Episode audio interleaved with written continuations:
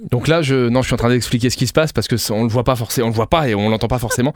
Elle est en train de fouetter le micro avec sa queue de cheval.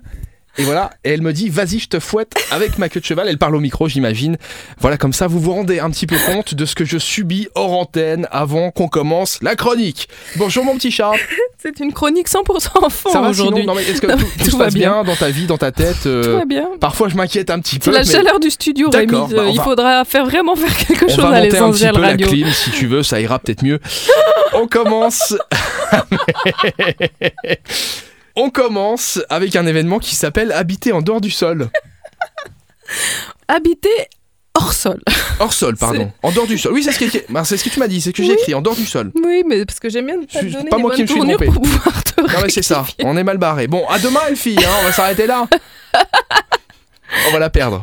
Ça s'appelle Up. Au pire. Donc si- c'est si une vous- visite non, mais guidée. Au pire, si vous ne comprenez rien, sachez que vous pourrez aller sur le site ou sur l'application Super Miro. Là, au moins, euh, il y a les explications, quoi.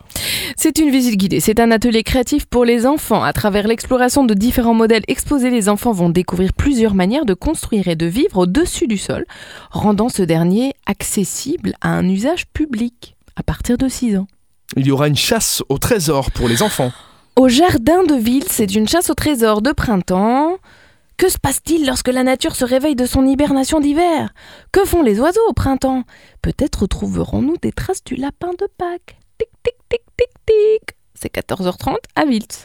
Eh bien voilà, une belle sortie pour les enfants, pour le printemps. Voilà. Merci Elfie. Eh bien, je t'en prie, Rémi. Rendez-vous sur euh, le site et sur l'application Super Miro à télécharger évidemment. Alors ce qui est bien c'est qu'on a la, euh, la géolocalisation, j'en parle parce que je trouve l'outil génial.